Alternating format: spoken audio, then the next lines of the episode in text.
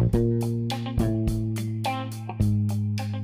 Bendiciones y saludos, qué bueno estar nuevamente con ustedes. Una semana más, un episodio más. Estamos sumamente contentos con todo lo que ha hecho Dios en nuestras vidas y por el soporte de ustedes. Gracias por el apoyo y por siempre enviarme esos mensajes de motivación. Para mí es un placer compartir una palabra de reflexión con ustedes. Sabes que a veces uno siente como que, ah, esto no está haciendo efecto, pero sabes que déjame decirte que sí lo es, porque cuando tú predicas la palabra del Señor, cuando tú llevas un mensaje positivo a las vidas, en necesidad. Es refrescante. ¿Y por qué no seguir compartiendo palabras de vida? ¿Ah? Sí, es importante. Así que hoy quiero compartir un tema bien interesante y es el tema de las ganancias en los cristianos. ¿Los cristianos deben tener pertenencias materiales? Ejemplo, casas, carros, lujos. ¿Qué dice la palabra acerca de esto? Bueno, en Primera de Timoteo Quiero leerles este versículo porque mucha gente lo malinterpreta de otra forma distinta. Entonces, primera de Timoteo 5:18 dice lo siguiente. En una versión más actualizada, pues la escritura dice, no le pongas bozal al buey que trilla. También el trabajador tiene derecho a su paga. Me quiero enfocar y también el trabajador tiene derecho a su paga. En una versión más antigua dice que el obrero es digno de su salario. Entonces, si somos dignos de nuestro salario, ¿por qué no podemos tener grandes pertenencias? hay muchas personas que dicen, no, porque los cristianos deben de ser humildes, deben mantenerse, que pues nada llamativo. Bueno, yo quiero diferir un poco de eso. Porque el ser cristiano no significa que tú vas a ser pobre, no vas a tener absolutamente nada y nunca tengas dinero guardado. Sabes que la palabra del Señor nos enseña a ahorrar, a administrar nuestros dones y administrar nuestras ganancias también. Porque muchas veces nosotros tenemos necesidades que les preguntamos al Señor por qué y es porque no sabemos administrar el dinero. Yo me crié en un evangelio donde todo era dar, todo era dar. ¿Y sabes qué? No es malo dar porque la palabra de Dios dice que tenemos que bendecir y tenemos que dar. El problema es que muchas de esas congregaciones no nos enseñaron a administrar el dinero. Entonces vemos tanta necesidad en el mundo. Vemos tanta necesidad en los cristianos. Decimos, pero ¿por qué los cristianos son tan pobres? Nunca tienen nada, nunca tienen para ofrenderle hermano. Es que estás tomando las cosas de una manera errónea. No te enseñaron a administrar el dinero. Es difícil, hermano, porque yo pasé por eso. Déjeme decirle, yo cuando era muy joven no tuve nadie que me enseñara y cuando empecé a generar dinero no sabía en qué gastarlo. Y llegó un momento donde no tenía para pagar ciertas cosas y empecé a darme cuenta de que estaba administrando mi dinero incorrectamente. Y comencé a instruirme, comencé a leer libros, buscar consejos, hasta que llegó un nivel donde ahora entiendo que no voy a gastar mi dinero en cosas que no valen la pena. Entonces, cuando se refiere a bendición, eh, a cosas grandes, a carros caros, bueno, yo le puedo hablar un poco de los vehículos. Cada vehículo tiene una función, ¿verdad? Y la mayoría pues tiene la función de que trabajan con gas y otros con electricidad, eléctricos. Son vehículos eléctricos. Entonces, vemos que los carros tienen un mejor funcionamiento en el motor. Vemos que algunos carros más baratos tienden a dañarse más barato. Eh, más barato y más rápido. Así que no solamente eso, podemos darnos cuenta que un carro que está mucho más actualizado rinde mejor, ahorra más gasolina que un carro que puedas tenerlo de 1988. ¿Sí o no?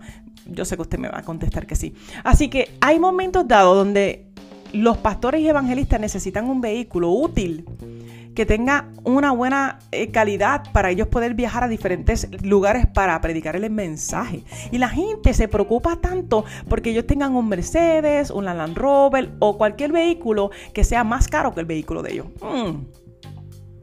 ¿Por qué el evangelista, el pastor, no puede tener cosas buenas?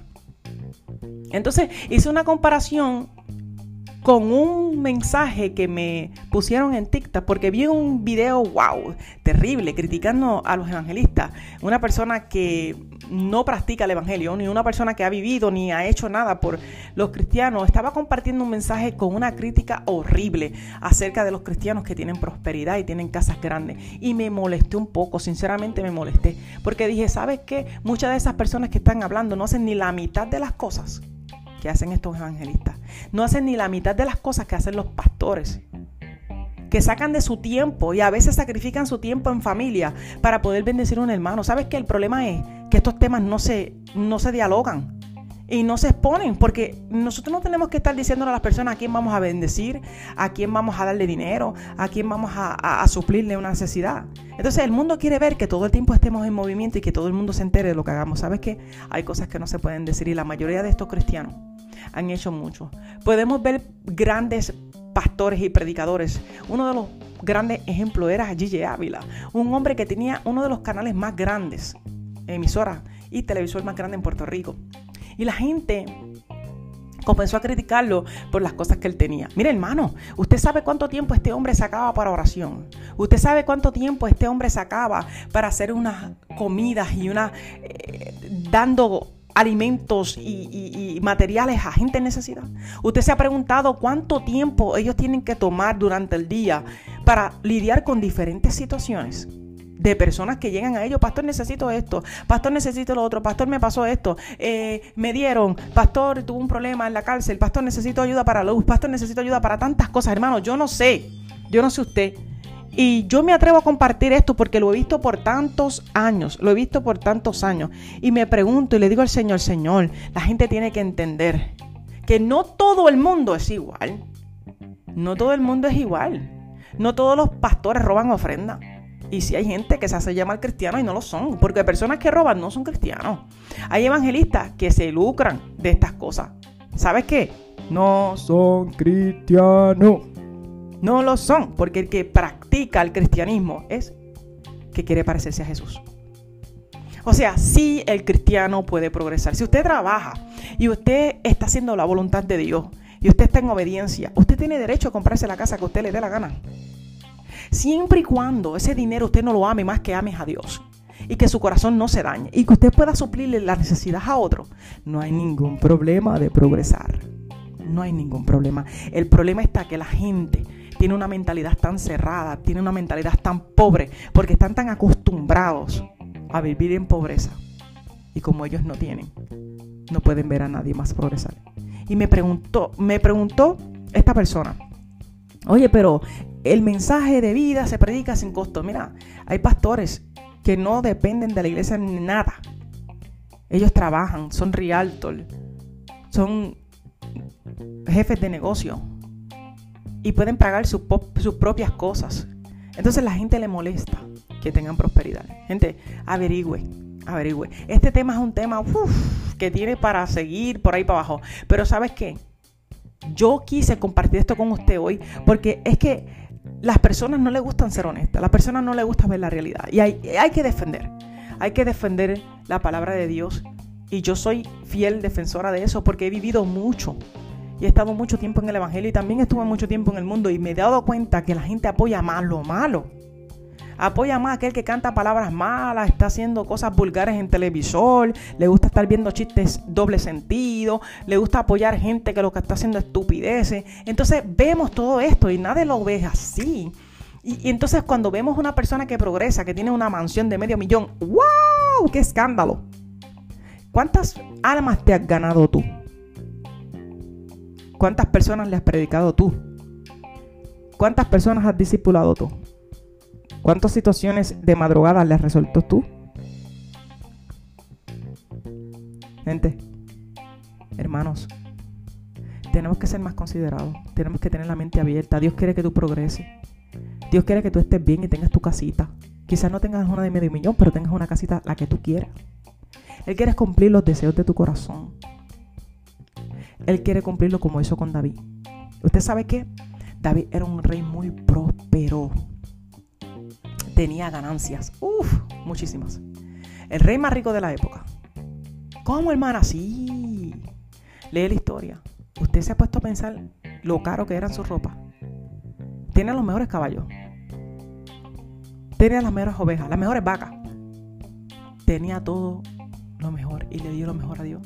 Mas sin embargo fue considerado como el hombre conforme al corazón de Dios. Salomón, su hijo, era un hombre muy próspero le hizo el templo a su papá. El templo más hermoso que podía existir en la época. con todos los lujos, hermano. Pero esas cosas no las queremos ver.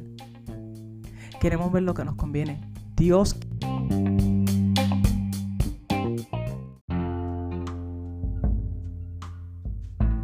Dios desea que prosperes.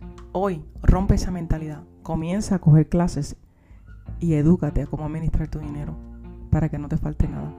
Yo sé que hay situaciones que se presentan sin avisar. Esas tú se las dejas en las manos del Señor. Él te resolverá. Pero así mismo Él quiere que prosperes. Emocionalmente, mentalmente y físico también. Él desea que tengas lo que tú necesitas aquí en la tierra. El problema es que la gente ha sustituido el amor de Dios con el amor al dinero. Pero en su palabra dice que Él también creó a los ricos. Él también creó a los ricos. Y sabes qué?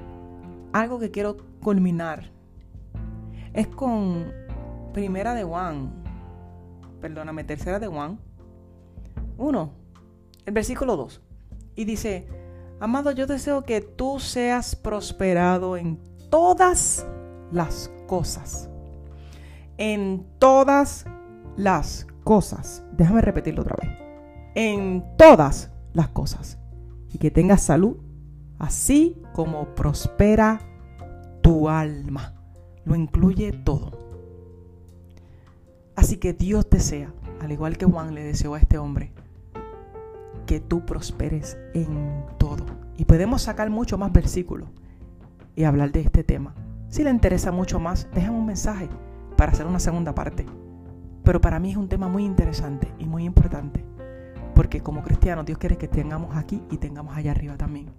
Siempre trabaje, luche por sus sueños y no se rinda. Bendiciones. Usted sabe, cada semana, lunes y miércoles, compartiendo un mensaje de vida, una reflexión contigo. Gracias por el apoyo. No te olvides de compartirlo por podcast, Apple Podcast Google Podcast, Spotify, Instagram, Facebook y TikTok. Bendiciones.